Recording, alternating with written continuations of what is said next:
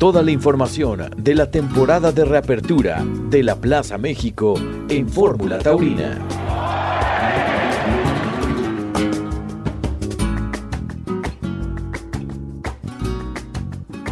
Y eh, como decíamos antes, eh, los novillos han sido de la ganadería de Marrón. Eh, yo creo que pasaron eh, varios novillos, hasta nueve novillos me parece, hasta que salió uno bueno, uno realmente bueno, más completo, que ha sido el cuarto de la tarde, el segundo en el lote de Héctor Gutiérrez, ese novillo que como apunta Rodrigo se llamó Chilaquil, Cristian Sánchez que logró su salida al tercio número 93 Está cerca de cumplir 100 salidas al tercio Cristian Sánchez en la Plaza México. Este ha sido un buen novillo, una buena despedida de novillero de Héctor Gutiérrez. Listo ya para la alternativa. Un mejor lado derecho tenía este novillo que fue el cuarto de la tarde. Y ya estaremos escuchando lo que opina Héctor con respecto a esas manoletinas de rodillas para tratar de cerrar de forma explosiva esta faena que realizó en la México y que fue coronada eh, con una estocada al segundo viaje para cortar finalmente una oreja el día de hoy. Pero está aquí Sebastián Ibelles para empezar con Sebastián Rodrigo y platicar un poquito acerca de lo ocurrido. Sebastián, bienvenido. Gracias por acompañarnos el día de hoy. Muchas gracias, un gusto. Igualmente, ¿cómo te has sentido el día de hoy en la Plaza México?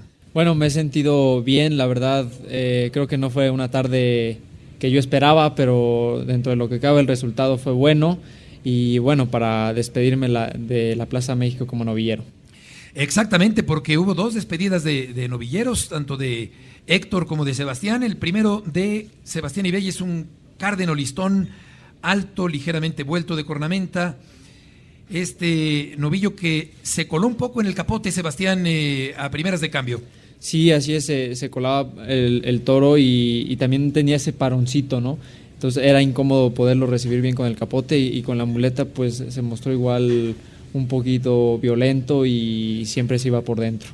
Exacto, escarbaba continuamente, engatillado, esperando el novillo, algo mirón, no para permitirte, Sebastián, el poder estar a gusto con él en, esta, en esta faena, pero hemos eh, visto esta, esta tendencia tuya a buscar un trazo largo y despatarrado, sintiendo muy profundamente el toreo. Sí, la verdad que es un toreo que he tenido desde niño. Eh, y creo que es el que le gusta la Plaza México, ¿no? Por ahí pude disfrutar uno que otro derechazo que, que la Plaza me, me, respondió muy bien.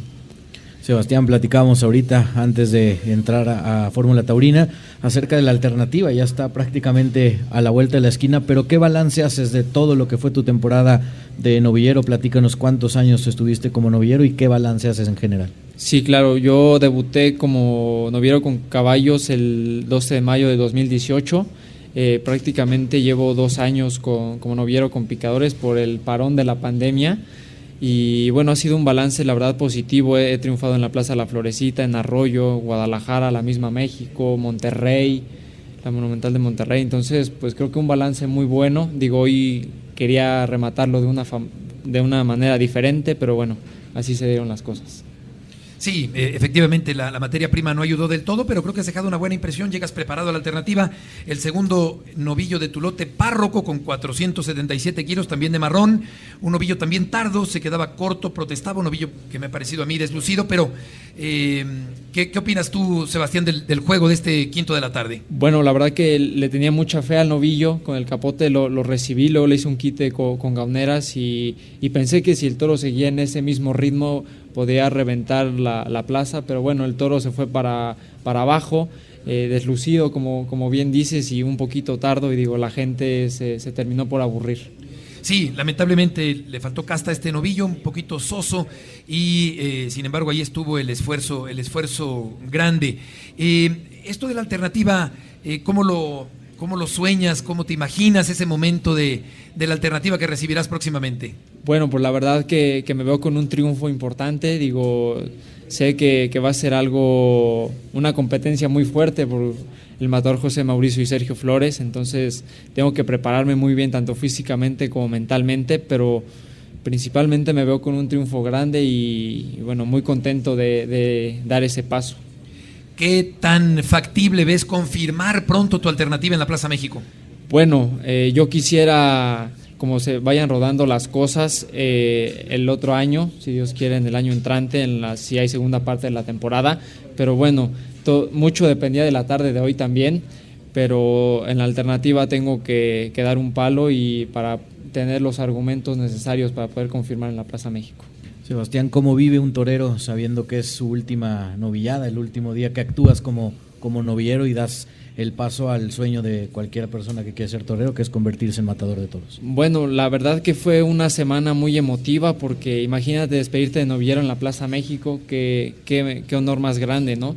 Entonces, pues imagínate, ¿no? Toda la semana recordando las faenas de novillero importantes, eh, la Puerta Grande en la Plaza México y luego llegar a la México y que la gente nos reciba con, con ese afecto, pues no, no tiene precio, la verdad. Eh, ¿cómo, ¿Cómo encuentras la situación actual, Sebastián, como joven torero, en cuanto a las quejas que tiene un sector de la población por la prevalencia o, o la supervivencia de las corridas de toros? Yo creo que es algo que, que, va a ser pasajero. Hemos visto muy buenas entradas en, en, la Plaza México. Entonces, mucha gente joven se está dando la oportunidad de conocer la fiesta y les está gustando, que es lo importante. Entonces, mientras más podamos llegarle a los chavos de mi edad, más vida tendrá la fiesta brava, que yo creo que ahorita está en un buen momento. ¿Cómo justificas en conversaciones o en discusiones la muerte del toro en el, en el ruedo? Bueno, pues les digo que es una muerte pues con honor, ¿no? Porque el toro a final de cuentas también sale a lo suyo, él tiene la oportunidad también de herir al torero, entonces es un enfrentamiento frente a frente, ¿no? Y, pues que es algo natural que tiene que, ser porque sabemos que el toro de Lidia pues después ya, ya, nos, ya no sirve, ¿no? Para volverse a torear, entonces también les digo mucho que, que primero hay que informarse para ya luego pues poder dar una opinión acerca de la tauromaquia. ¿Qué tanto, por último, Sebastián, te ha servido en tu preparación el saber que tienes una familia muy taurina, una plaza de toros donde puedes eh, ensayar continuamente el toreo? Bueno, pues es algo impresionante, ¿no? Es algo que, que, te motiva porque veo el esfuerzo, veo las ganas, veo pues toda la ilusión de, de mi familia puesta en mí, ¿no? Para que se puedan dar las cosas. Eh, la verdad que lo vivimos de una manera muy intensa mi, mi, abuelo sobre todo, que es el, el, más apegado a mí en este tema de, de los toros, pues lo, lo, vivimos de una manera muy bonita y lo disfrutamos también cuando se puede. Perfecto.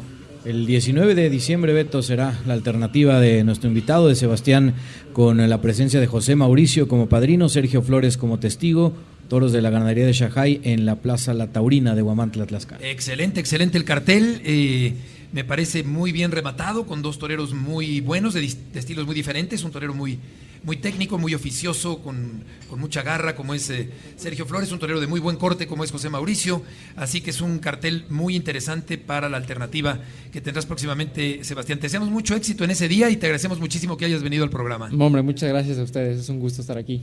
Gracias, Sebastián, que te vaya muy bien. Muchas gracias. Fórmula Taurina